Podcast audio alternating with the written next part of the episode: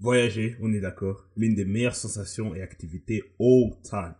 Cependant, il y a une petite chose que nous, les voyageurs, n'aimons généralement pas lors de nos longs voyages à distance. C'est le putain de décalage horaire. Le décalage horaire qui, lui aussi, a un aspect géopolitique des plus intéressants. Voyons voir ça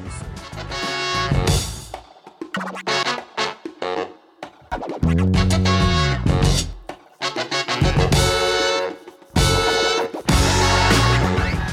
Hola a todos los popping guys and girls. Bienvenue dans les bizarreries du paysage international. Un podcast où on décortique des phénomènes politiques et géopolitiques hors des sondages.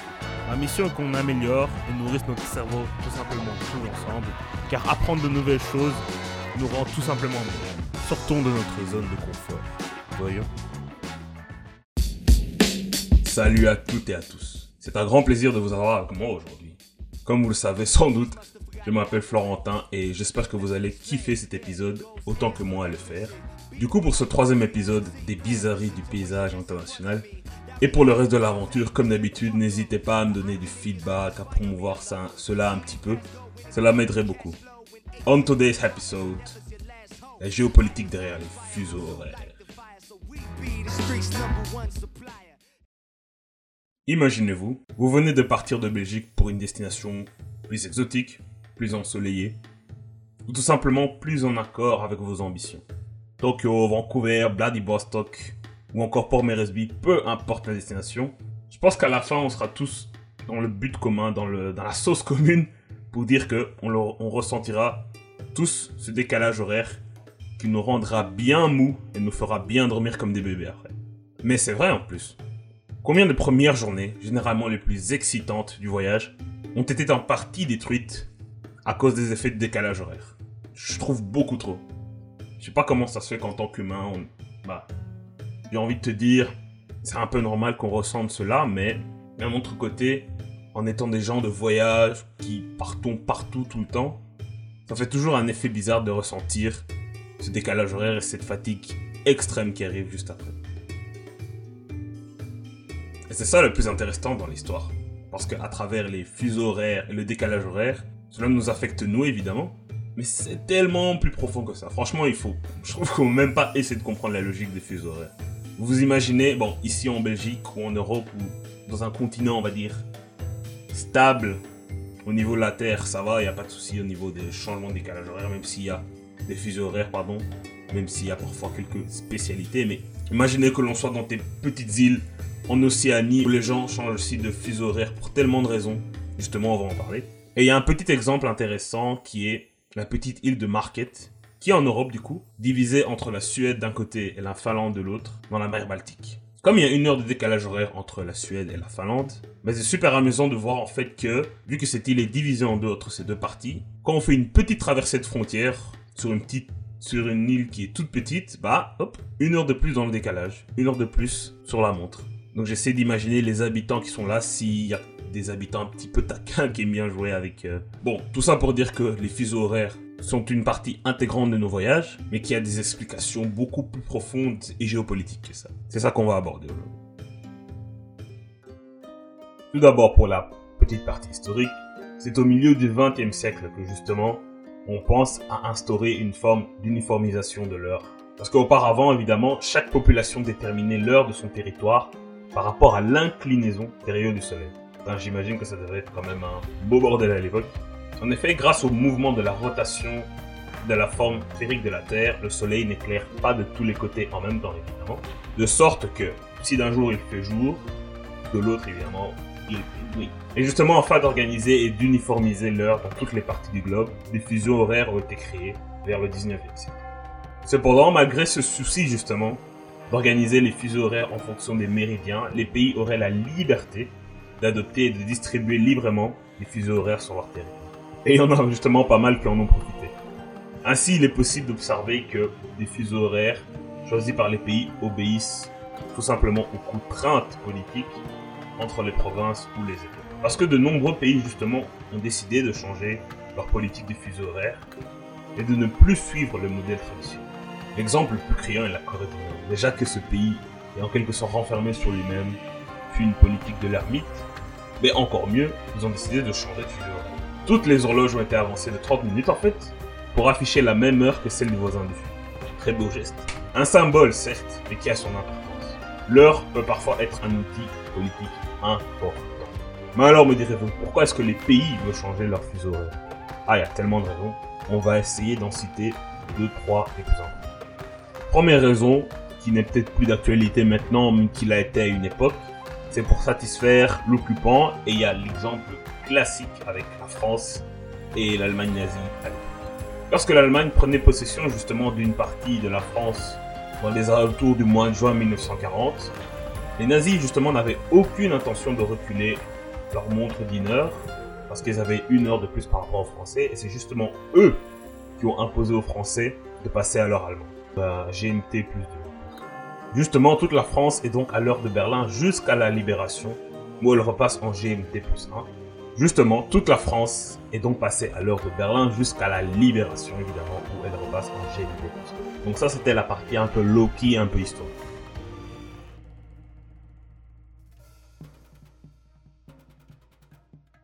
La seconde raison, beaucoup plus importante, c'est pour unifier un pays. Pour certains, le fuseau horaire peut être un enjeu de cohésion nationale, en partie pour les pays les plus larges à la planète.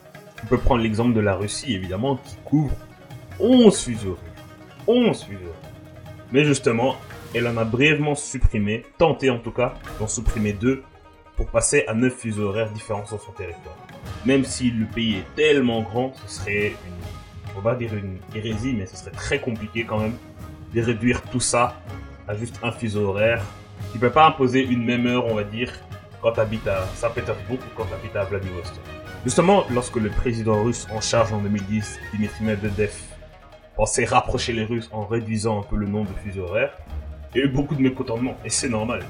De dire quand quelqu'un en Sibérie voit une montre qui est réglée sur l'ordre de Moscou, mais que sa réalité du terrain n'est pas du tout la même, bah c'est normal que ça suscite quelques interrogations.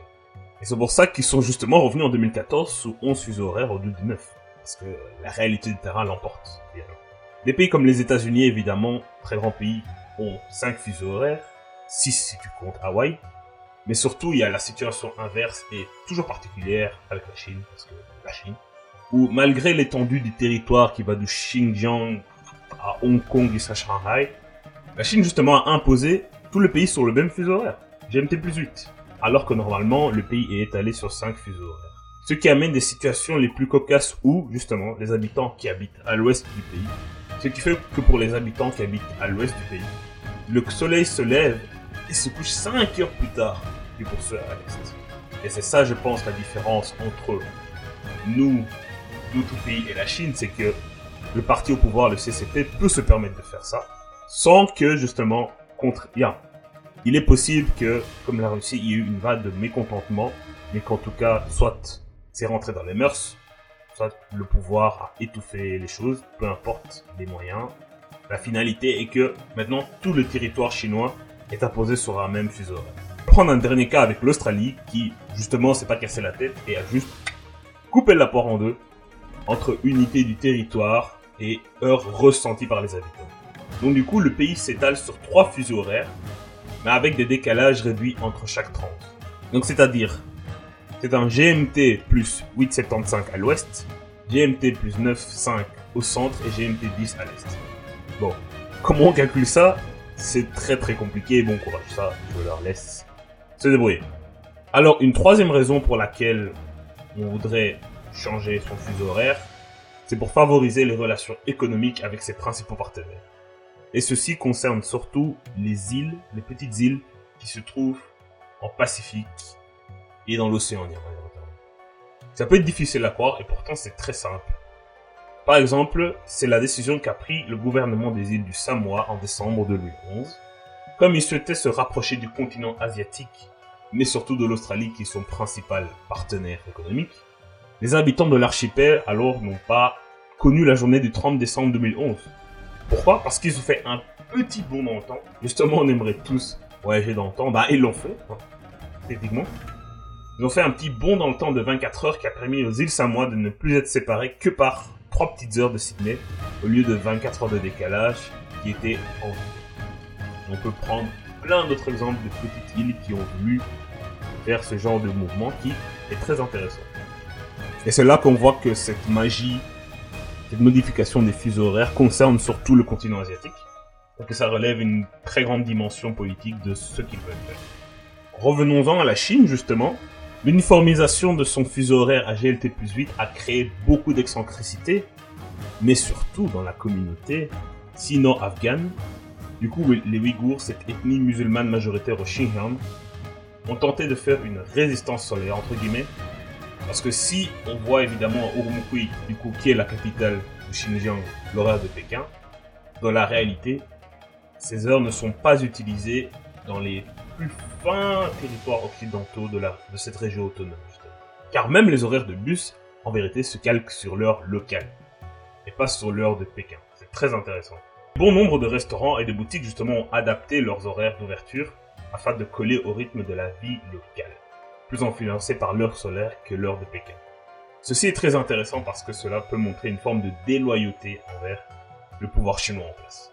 Et ça, ça fait partie d'une sorte de géopolitique intra-Chine qui est toujours très intéressante à analyser. Vous voyez, vous voyez, il y a toujours le big picture, la grande image de ce qui se passe, mais il y a aussi et surtout ces petits changements, ces petites dimensions, ces petites particularités qui expliquent encore mieux ce qui se passe. Enfin, il reste toujours d'autres cas très intéressants de fuseaux horaires qui ont été... Il existe encore de nombreux cas de figure de fuseaux horaires très particuliers. Par exemple, lorsque le territoire national géographiquement éclaté, avec plusieurs enclaves, je suis sûr que vous avez vu plein d'enclaves dans votre vie, cela peut créer justement un phénomène d'enclave horaire où des territoires sont calibrés sur l'heure de métropole, mais en décalage avec les territoires des États tiers. C'est justement le cas d'une enclave estimorès qui vit avec une heure d'avance sur le territoire indonésien qui l'entoure. Et puis il y a le cas spécifique du Népal. Depuis 56, les autorités de Katmandou ont adopté leur propre fuseau horaire, c'est-à-dire GMT plus 545. Et pourquoi vous allez me dire? Parce qu'en fait, l'heure népalaise est en effet calibrée sur le méridien passant par le mont Gaori, qui est du coup plus proche du centre de gravité du pays. Et du coup, ils voulaient pas choisir le fuseau horaire 5 plus 30, qui est plus lié à l'Inde, ou 5 ou 6, car ça aurait découpé le pays en deux parties trop inégales. Donc ils ont décidé, ok, let's go, 5 plus 45 toujours intéressant de voir ces petits changements qui se passent dans ce monde. Et c'est pour ça que j'ai dit toujours, faut voir plus loin que soi, faut voir plus loin que l'Europe, faut voir plus loin que l'Ouest, entre guillemets. Voyager et regarder dans le monde, quoi. Il se passe vraiment plein de choses et c'est ça qui rend la géopolitique tout simplement super intéressante et enrichissante.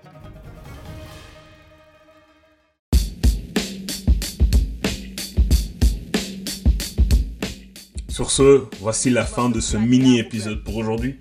Ou pas mini, je ne sais pas, je vais au montage. Mais en tout cas, merci beaucoup d'avoir écouté. J'espère que vous avez quand même appris un petit peu de choses. Comme je vous l'ai dit en début, n'hésitez pas à me donner des feedbacks, à voir ce que je peux améliorer parce que évidemment je suis dans un processus nouveau des débuts et j'aimerais beaucoup m'améliorer dans ce domaine-là. Et surtout, n'oubliez jamais, always feed your mind. Ciao. Power, people every action. W is right out to life with a passion. X is expect to fail. Why cease to dream? Even when you ain't catching them Z's, and that's the alphabet.